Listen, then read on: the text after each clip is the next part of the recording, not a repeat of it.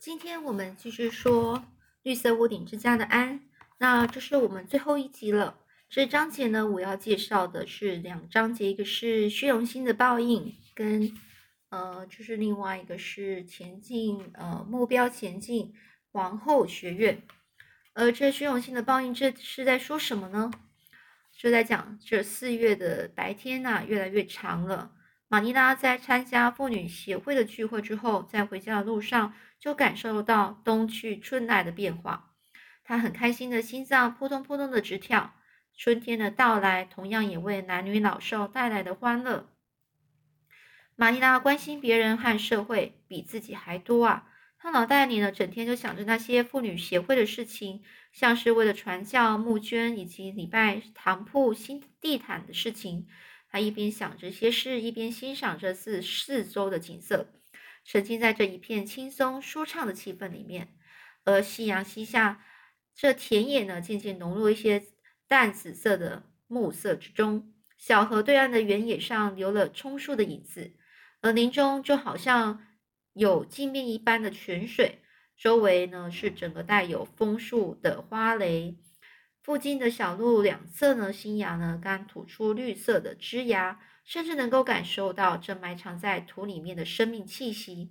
大地回春啊！连这个老实正直的中年女人呢，内心深处也涌入一种。很难以形容的喜悦，这脚步呢，不由不的就不由得的就加快了起来。玛尼拉呢，远远的就隔着树丛看见了是绿色屋顶之家。夕阳的光线从窗户的玻璃上反射过来，像一个燃烧的火般火焰。这收养安之前呢，玛丽拉每次参加聚会回来，等待她的只有冰冷的厨房。可是现在不一样了，厨房里可有里面有可爱的安在盼望着他，而火炉火炉内的木材呢，肯定是烧了噼啪噼啪的响。一想到这里，玛丽娜就有一种莫名的满足感。可是事实上却让玛丽娜有点大失所望啊！玛丽娜到厨房一看，这软炉的火是熄的，到处都看不到安的影子。玛丽娜既无奈又焦虑，安答应的。说他五点时会先把茶柴茶呢，整个下午茶准备好。现在看来，只好先脱掉外出的外出服，自己动手了。而在马修从在马修从田里回来之前，必须要先把这个这些下午茶的一些点心啊，什么都先准备好。这玛丽拉脸色非常难看啊，像在发泄似的，拼命的用刀削着木屑。他就心里在想着说。等安回来，我非要狠狠的教训他一顿。这刚从田里回来的马修正坐在平常一样位子上等着喝茶。这个啊，这时候呢，安就说：“啊，那个玛利亚就说，安整天啊只记得和戴安娜编故事、练习短句、做些无聊的事，我吩咐的事全都忘了。这个孩子也该清醒了吧？这亚伦夫人呢，就是这个亚伦夫人，就是呃那个牧师的老婆。”呃，就是牧牧师的新来的牧师的的太太，他夸奖说，像安这样聪明、脾气好的孩子，他从来没见过。可这有什么用呢？这孩子各方面都很好，但假如啊，只会想这些无聊的事，接下来还不知道他要惹出什么事呢。哎呀，对了，今天妇女协会聚会时，瑞雪还是像平常一样重复了以前那一套，我听得很生气。倒是亚伦夫人非常疼爱、关心安娜，为安辩解。否则，在众人面前呐，瑞雪也许不说好，不说不会说的太好听。安迪却是个缺点很多的孩子，我也是不否认啊。可是，毕竟负责教育安的是我啊，不是瑞雪啊。今天呢，我让安留下来看家，谁知他又随便跑出去了。这孩子也真叫人操心呐，不仅毛病多，而且到现在竟然都不听我的话了。看来以后就更别指望他了。他真是让令让我太失望了。这马修虽然肚子很饿，但是还是很有耐心的顺从玛丽拉说：“哎，对对，你说的很对。根据以往的经验呢，现在最好办法就是让玛丽拉发泄的够。而晚饭准备妥当，天也完全黑了，可是安德拉没有回来。玛丽拉开始开始沉着脸，把盘子洗完收拾好，然后到地下室去拿东西。这才想起蜡烛放在安的房里，便上楼到安的房间。”他摸黑把蜡烛点着，回头回过头，他突然发现，原来安根本没出去，而且他正趴在床上。这玛丽娜吓了一跳，她说：“怎么回事？你睡着了吗？”安，这安呢，跟满腹心的说：“嗯。”玛丽娜关切的到床边去询问：“怎么了？哪里不舒服了吗？”安似乎永远不会想让别人看见他的样子一样，把头深深的埋到枕头下。没什么不舒服的。不过我求求你，你到那边去吧，不要看我，我已经陷入绝望的深渊了。班级里谁的第得第一名，谁作文写的最好，谁参加了主任学的合唱团，都没跟我没关系了，我都不在乎了。反正我哪都不去了，我的人生已经完了。求求你，玛丽娜，你到那里去，别看我。这玛丽娜呢，不明白到底发生什么事啊，于是他就说。你在胡说些什么？安，究竟是怎么了？你做了什么事？马上给我起来说清楚！马上！这安呢，一脸绝望的神情，老实的下了床。这安呢，用蚊子似的声音说：“玛丽娜，你看看我的头发。”这玛丽娜呢，举起蜡烛，仔细看了看安垂下的浓密头头发。安，你的头发是怎么啦？怎么变成绿色的？的确，安的头发变成绿色的了。但发根能隐约露出一些红色，看上去非常糟糕啊！玛丽娜不禁觉得好笑。安简直就像在呻吟那种，对，变成绿色的了。我原以为没有比红色更糟糕的了，没想到这绿色头发竟然比红色头发更可怕。这玛丽娜就说：“你必须解释这到底怎么回事啊！这里太冷了，我们先下楼去厨房。”你已经三个多月没有惹麻烦了，我还以为你彻底改正了呢。老实说，你这头发到底怎么了？这玛丽娜，呃，这安娜就说：“我我懒了。”这玛丽娜就会说：“懒了，把头发染了。”我说：“安娜，你难道都这么大，你难道分不出好坏吗？”这安呢就说。这点我我懂，不过如果能够改变头发颜色，就是吃点骨头，做点不好事，我都愿意啊。这样做会造成什么后果，我也仔细想过。玛丽娜，从今之后，我一定要做个听话的乖孩子。我准备赎罪了。这玛丽娜开始在笑着说：“你下的决心染头发，怎么不染个正常颜色呢？要是换成我，我是绝对不会有染成绿色的。”这安娜十分颓丧的说。我并不打算染成绿色的啊！我是下定决心想要把它变成乌黑的发色，但他竟然不守信用。亚伦夫人说过，指责对方说谎并而没有证据，就不能就不能怀疑人家。可是我现在有证据啊！我头发变成绿色，这是最好的证据。不过当初却找不到这种证据，所以我就无条件的相信他。他他是谁呀？下午来了一个小贩卖东西的，我就说，我就从他那边买来这个染料的。安娜，我就跟你说过好几次了，那种意大利人呐，是不能让他随便到家里来的。你让他进来了吗？当一个陌生人在我们家转来转去，这是会，这是不好的。这安娜就回答说，我没有让他进到家里。玛丽达说过的话我都记得，我把门关好了，让他在大门的台阶那边给我看染料。他的大箱子里装满各各种有趣的东西，他是为了把夫人和孩子们从德国接来才这么拼命赚钱的。他那样不厌其烦的推销了自己的商品，我觉得很他很可怜，因此我就想说，帮我帮他做点事好了。可是想帮帮他，就在那时候我就发现这瓶染料，而那个人呐跟我保证说，不论如何啊，什么不管是什么头发只要都可以染成美丽的黑色，还说怎么洗都不会褪色。他的宣传非常的有诱惑力。可是，一瓶染料要价七十五分钱，而我当时只有五十分钱。而这个人呐，非常心肠非常好啊，他就说五十分钱卖给我，因为这是最后一瓶了。而那小那一个人走之后，我就马上回到屋子里，然后就按照说明书上用的，用旧梳子沾上染剂，然后刷头发。可是染头发开始的时候，我就把整瓶染发剂都用上了。哎呀！玛丽娜，当我从镜子看到我头发变成那种可怕的颜色时，简直后悔死了。我真恨自己怎么会做出这种事呢？这玛丽娜非常严厉的说：“虽然你现在感到后悔了，但还是要深深反省虚荣心的报应到底是什么。你应该可以刻骨铭心的吧？你必须清楚怎么做才正确。先把头发洗一洗，看能不能洗掉。”玛丽娜说的对，安决定呢，就赶快洗掉。他用肥皂和水反复的搓洗，但仍然没看到效果。看来这这个人呐，这个卖东西老板说染料不易褪色是真的。这安呢，他非常急的哭了起来。他说：“玛丽娜，这怎么办呢？以前我做的那些蠢事，大家都忘了。这是完了，我怎么样也解释不清楚了。这乔西看到我弄成这样子，他肯定是笑死了。玛丽娜，我绝不会出现在乔西面前。整个爱德华王子岛可能就是属于我最不幸的，因为南法使安呢，整整一个礼拜没出门，每天只是拼命的用洗发剂洗发。家人以外知道这个秘密的只有戴安娜一个人。”她谁也没说，只看到戴安娜非常，但是呢，这可以看到戴安娜是很很守信用的。又过了一个礼拜之后，玛丽娜做了一个无情的决定。她说：“安，我看光洗是白费力气了，这么厉害的染料我还第一次看到呢。没别的办法了，只有剪头发这一个这个方法了。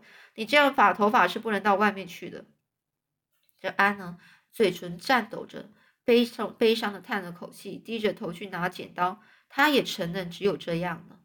玛丽娜最好咔嚓一下就把它剪掉，这样太难看了。小说里他描述因为病而掉发的人，或者是为了卖头发才剪的女子，如果是因为这些原因，那我都可以承受。可是我偏偏是因为懒坏了才剪头发。如果对别人说嫌头发长长了爱年才剪掉，不知道会不会引起什么样的反应。阿依娜，在你剪的时候，请允许我哭好吗？这对我来说实在是太悲伤了。这安呢是哭着剪完头发的，剪完之后呢，便急急忙忙的跑到镜子前，看着镜子中的自己，他非常绝望。但过了一会儿，情绪反而稳定了。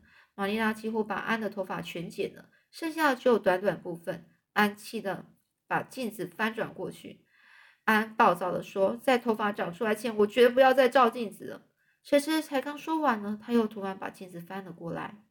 不行，做错了事就要赎罪。每天从这里经过，照照镜子，尽管很难看，还是要照。虽然我的头发是红色的，但我也为它浓密而弯曲而感到自豪吧。这下可好了，连骄傲的本钱都没有了。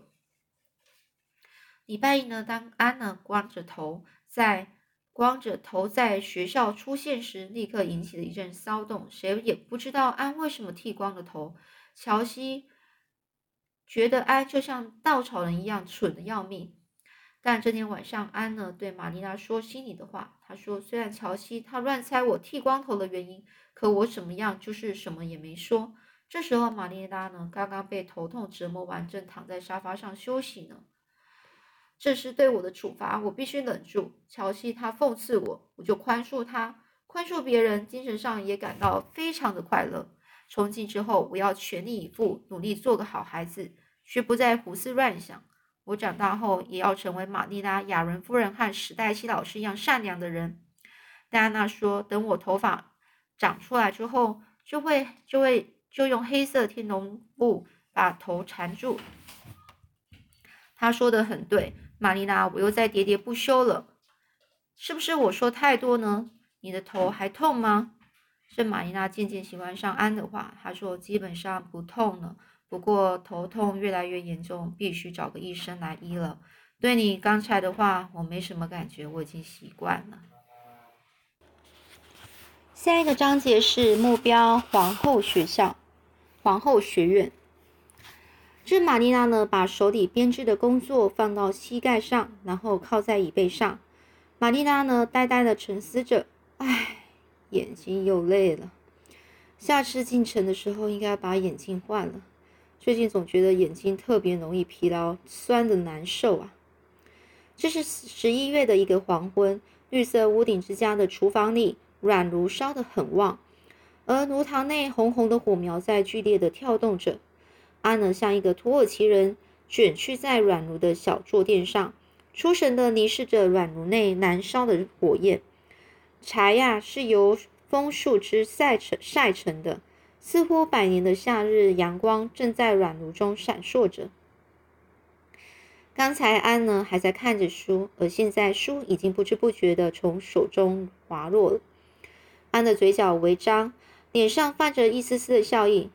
此时他又陷入浪漫的幻想之中，眼前仿佛出现了一道彩虹，在彩虹之间还有许多非常呃，就是宏伟的楼阁。安呢进进入了这个梦幻惊险的世界里面。虽然在现实生活中，安总是遭遇失败，但他在自己的想象世界中冒险，每次都表现得异常出色。玛依娜这时候正看着安的表情，在微暗的厨房里，借着软炉的亮光，玛丽娜看到安脸上那个难以形容、天真无邪的浪漫表情。这个表情叫玛丽娜无论如何也做不出来。玛丽娜对于眼前这个灰色眼睛、身材苗条的少女，表面上并没有表现出特殊的热情，可是，在内心深处，她却十分疼爱、关心这个孩子。她生怕自己把安惯出一身毛病，那样就违背他的本意了。而实际上呢，安并不清楚玛丽娜在心里暗暗的喜欢自己。从玛丽娜的外表和言行，实在看不出她对安有何好感。安时常为玛丽拉对自己缺乏同情心和了解而感到苦恼。不过，这些念头一闪而过后，他又会立刻联想到玛丽拉对自己的好，暗暗谴责不应该有这样的想法，而感到不安和惊慌。这时候，玛丽拉突然说道：“安，今天你和戴安娜出去时，我遇到了你们的史黛西老师。”安吸了一口气，很快的就从梦幻世界回到现实生活中。他就说。真的吗？你怎么不去喊我们呢？其实我和戴安娜就在幽灵森林里，森林里如现在啊，整个是秋意正浓啊，美得很呢。遍地长满了羊齿草，还有很多肥嫩嫩的，像袋子一样的，像段子一样般的草。成熟的果实从枝头上啪啦啪的落到地上，这些成熟的小果实掉在草丛上，就好像睡着了，而落叶枯草就像覆盖在大地上的毛毯一样。不过。戴安娜什么也没说，她忘了因为对幽灵森林的幻想而遭到母亲严厉批评。就因为这样，戴安娜的想象力受到严重的打击。林德夫人说，她对马特已经不再抱什么希望。我向露比打听为什么，露比说，大概是因为他出卖了恋人吧。像露比这样的人啊，满满脑满脑子啊，都想着恋人的事情。恋人就是谈恋爱的恋。随着年龄的增长而渐渐的变得非常严重了。有恋人是不错啦，但是不去考虑这些事也没什么关系啊。我和戴安娜约好了，我们这辈子都要单身，就永远不要结婚。我们两个人都要成为可爱的老姑娘，还认真的考虑将来要一起生活。不过戴安娜说她还没有决定好，也许她会和一个一个鲁莽鲁莽却可爱的坏青年结婚。然后拯救他，让他洗心洗心革面，重新做人。戴安娜最近跟我很认真的在商量，我觉得我已经不再讲一些孩子气的话了。马上就要十四岁了，应该变得严重、严肃、认真点吧，玛丽拉。史黛西老师在最近的某个礼拜天，曾带我们十多岁的女孩到小河那边讲各种的问题，比如说十多岁该养成什么样的习惯呢？然后要有什么样的想法？她呢，对我们非常关心。到了二十岁左右，已经确定了人生的基础，因为这时候性格基础都已经形成了。如果基础不牢固，前面说的那些都没用啊。老师是这么说的。那天从学校回来的路上，我和戴安娜谈了很多，当时态度非常的严肃认真。玛丽拉，我们两个都下定决心了，一定要小心注意，养成有规律的良好习惯，好好学习各种知识，希望二十岁时可以成为优秀的人。二十岁可以，可是，一转眼就到了。玛丽拉，长大后我就会变成相当老实吧？今天你碰到史蒂史黛西老师，他有说什么吗？这玛丽亚就开始说：“哎，你一开始我就想跟你说的时候，你就一直说我根本插不上嘴啊。老师提到你的事了，然后这个安呢就说我的事。”这安的脸呢，刷了一下变红。他马上就说：“我知道他要说什么了。我早就想跟你说了，玛丽拉，真的。不过回来后我就又忘记了。昨天下午本来应该是学习加拿大史的，可是我却在看《冰汉》这本书，还被老师发现了。那是我跟琴借来的书。现在中午休息的时候，我就在读那本书了。正看了精彩部分，就开始上课。那时我多想再把它看完，所以呢，我就把历史教科书放在桌上，把《冰汉》放在膝盖与。书桌之间，我完全是沉迷在书中了。从看外面看起来啊，我好像是在学习加拿大史。那其实呢，我是看的非常认真的，完全没注意到老师从走到那边走了过来。我突然抬头，只看到老师，他出现了责备的神的样子，但他并没有看着我。我是多么觉得好丢脸啊！乔西他这边笑着，我就觉得非常的丢脸。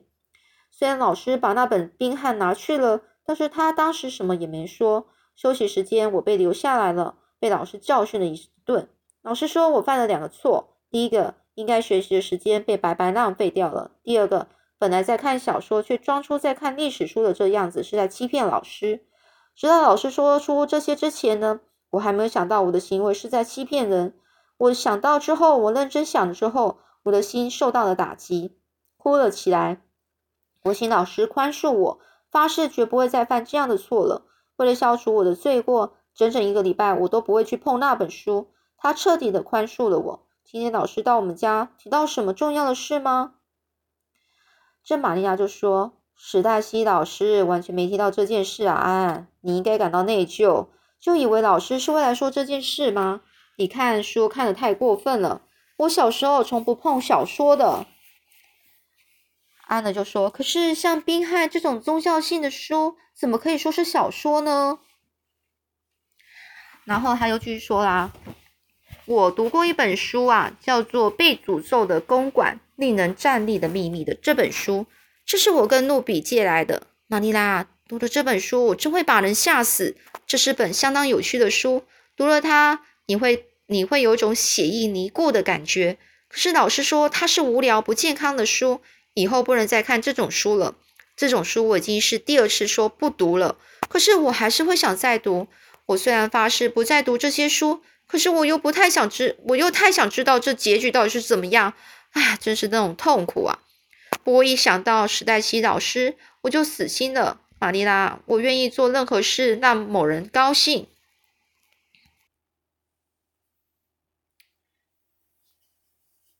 可是呢，我就死心了。玛丽拉，我愿意做任何事让某个人开心。那的话，那你就端着煤油灯看吧，把它当成一项工作来做。老师说你什么，你好像都听不进去。你这孩子。要说服你可真不容易啊！你最关心的就好像是你自己说的话。可是玛丽拉，你听我说啊，现在不该说的，我说的我一句也不会说。但我还是要注意讲话的技巧。我说话，我虽然说很多话，但我却连却但却连我想说的一半都没有说出来。如果玛丽拉知道我还有多少话想说，我想你一定会表扬我。求求你，有什么话，请你告诉我吧。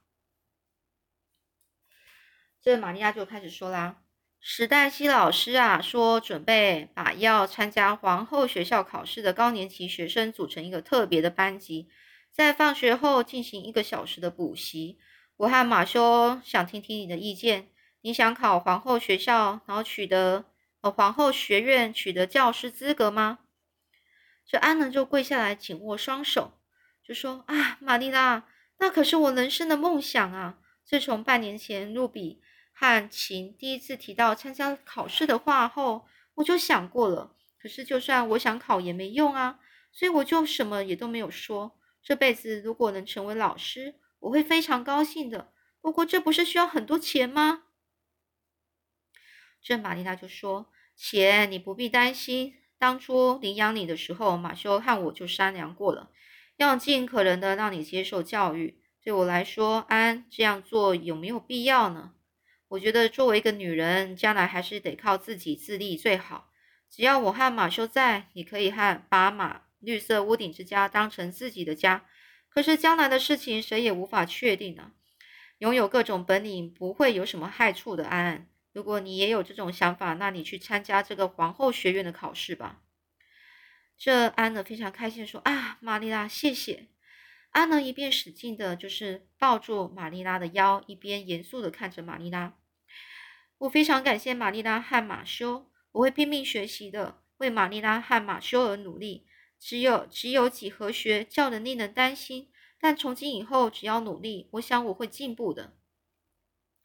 玛丽拉不打算把老师的话全部都传送到安的传送传达给安，因为呢，怕安呢又又觉得自己又怕安呢太虚荣了，所以呢，这个时候呢。玛丽娜又说：“你不用发疯似的学习，不必紧张。离考试还有一年半的时间，老师说还是应该尽早把基础打好。从现在开始，这个安呢就说：我一定会赶快专心学习，这下我的人生目标可以实现了。牧师说，任何人都应该为自己的目标向着目标迈进。我想要成为像史黛西老师那样的人。而不久呢，这皇后学院呢，它应考班呢就组成了。应考班就是要去考皇后学院的这个班班级就组组成了。参加的人有吉伯特、安，还有吉吉利斯、安德罗斯，还有其他同学，大概有七个人。而戴安娜因为父母呢不打算让她报考皇后学院，所以她没有参加。这对于安来说是件大事。自从密尼得得到喉病的那个晚上来以来呢，这两个人无论做什么总是形影不离的。而在皇后学院呢，应试班留在学校补习的第一个晚上呢，当安看到戴安娜和其他人一起走在外面的时候，他一想到戴安娜一个人穿过桦桦树道和紫丁花谷时，就想马上跳起来从后面追上亲爱的朋友，也就是追上戴戴安娜。